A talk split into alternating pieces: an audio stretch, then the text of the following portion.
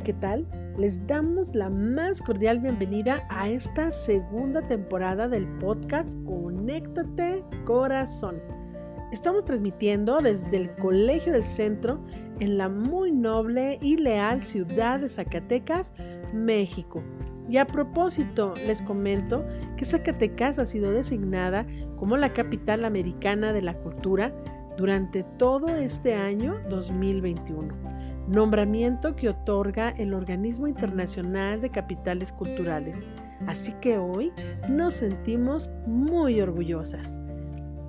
En este capítulo platicaremos del amor en tiempos de COVID. Recibo con mucho gusto en esta nueva temporada a Gaby Parga y a la hermana Lupita Cabral. Yo soy Flor Salmón y tú estás en Conéctate Corazón. ¡Empezamos!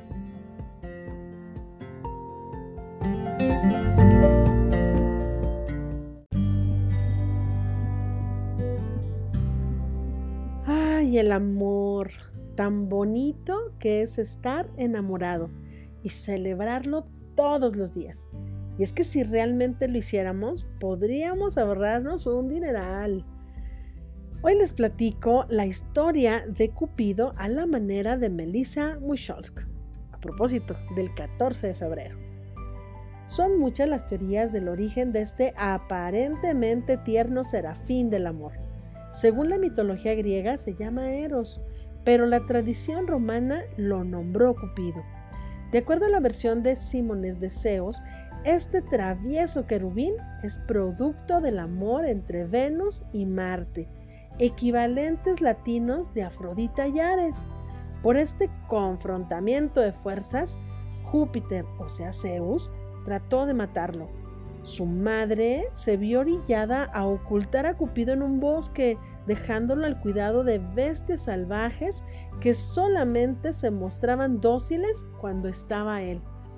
Esta historia de alguna manera aclara la ambivalencia de Cupido, pues si bien es una fuerza creadora, al ser producto del amor, también es destructora por haber sido concebido por el dios de la guerra y el inframundo. Por eso es caprichoso y a veces hasta violento. De ahí surge la teoría de que el amor es lo más alejado de la razón. Este es el por qué frecuentemente encontramos a Cupido con una venda en los ojos. Su doble personalidad también se manifiesta con su arma insignia, el arco. Al disparar con él, puede unir a dos personas con flechas de oro que representan amor, confianza, gratitud y felicidad. O separarlas usando flechas de plomo que manifiestan odio, celos, ingratitud y rabia.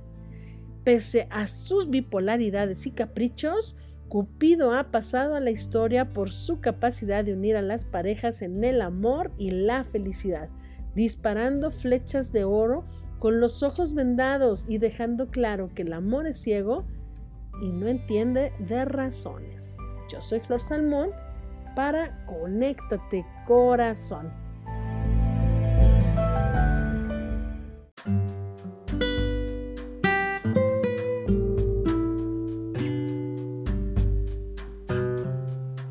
La forma en la que hoy nos relacionamos hace nuestra cercanía virtual, pero poco a poco fuimos llegando a una desconexión de las relaciones reales, las relaciones de carne y hueso y lo que como humanidad hemos vivido, las heridas, los dolores, las separaciones, el sufrimiento y toda la oscuridad dentro de nosotros, nos llevó a la mayor desconexión de todos y con nosotros mismos en algunas veces. Si ese ser querido muere, ¿a dónde irán todos los te quiero no dichos y los abrazos no dados? El amor que nos hace permanecer dentro porque no queremos contagiar a otros, el amor que estamos todos poniendo para no volvernos locos en el encierro, el amor que nos ha hecho luchar durante millones de años por sobrevivir, el amor que viene desde muy dentro y te confronta con la muerte para que puedas valorar por fin hoy la vida. Ya lo dijo Gabriel García Márquez en su libro El amor en los tiempos de cólera. Lo único que me duele de morir es que no sea de amor. Este es un momento decisivo en la vida de cada uno de nosotros. Es el momento en que elegimos seguir simplemente sobreviviendo o damos el paso a una vida consciente, aceptando los cambios que tengan que venir.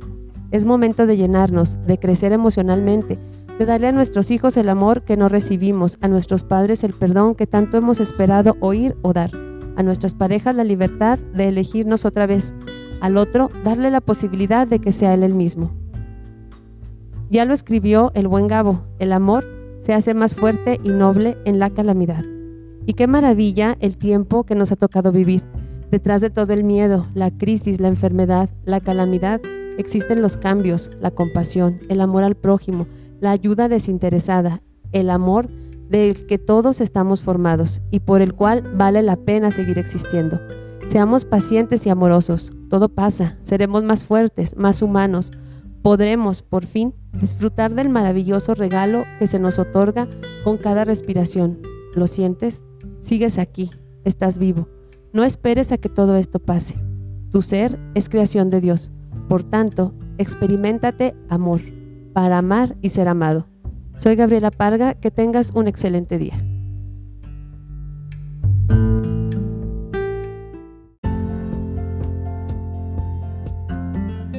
El amor, en tiempos del coronavirus, pasa primero por renunciar, por quedarse en casa para proteger al otro. Y el amor en casa es el de las pequeñas cosas. Es leer por enésima vez ese cuento. Es preparar su plato preferido es bailar esa canción, es compartir tareas, es cumplir honradamente, aunque no me vean, y avanzar ese trabajo que te mata de pereza. Pero sabes que va a aligerar el trabajo de tus compañeros. Amar entre cuatro paredes es también amarse a uno mismo, que a veces nos perdemos de vista. Parar y mirarnos por dentro, además de por fuera. Es permitirnos llorar y tener miedo, pero también reír. Es dedicar tiempo a ese dolor enquistado, a ese perdón. Es recuperar esa pasión dejada de lado, ponernos con aquel libro que nunca tuvimos tiempo de leer. Es repensar, revisar, desafiarnos y agradecernos. Pero amar en tiempos inciertos es sobre todo ser valiente. Dejarse tocar por Dios y amar. Amar en mayúsculas, en medio del temor, es tener el coraje de sacar esa conversación. Es levantar el teléfono y hacer esa llamada pendiente. Es asumir debilidades, reconocer sentimientos y aprovechar la intemperie para arriesgar. Es tomar decisiones, es empezar, retomar, redescubrir y redescubrirse ante Dios. Es atreverse a propagar el Evangelio, la reconciliación, el perdón, el encuentro la alegría y la esperanza como forma de luchar contra el virus del, miedo. Soy la hermana Lupita Cabral y te invito a amar y dejarte amar por los demás.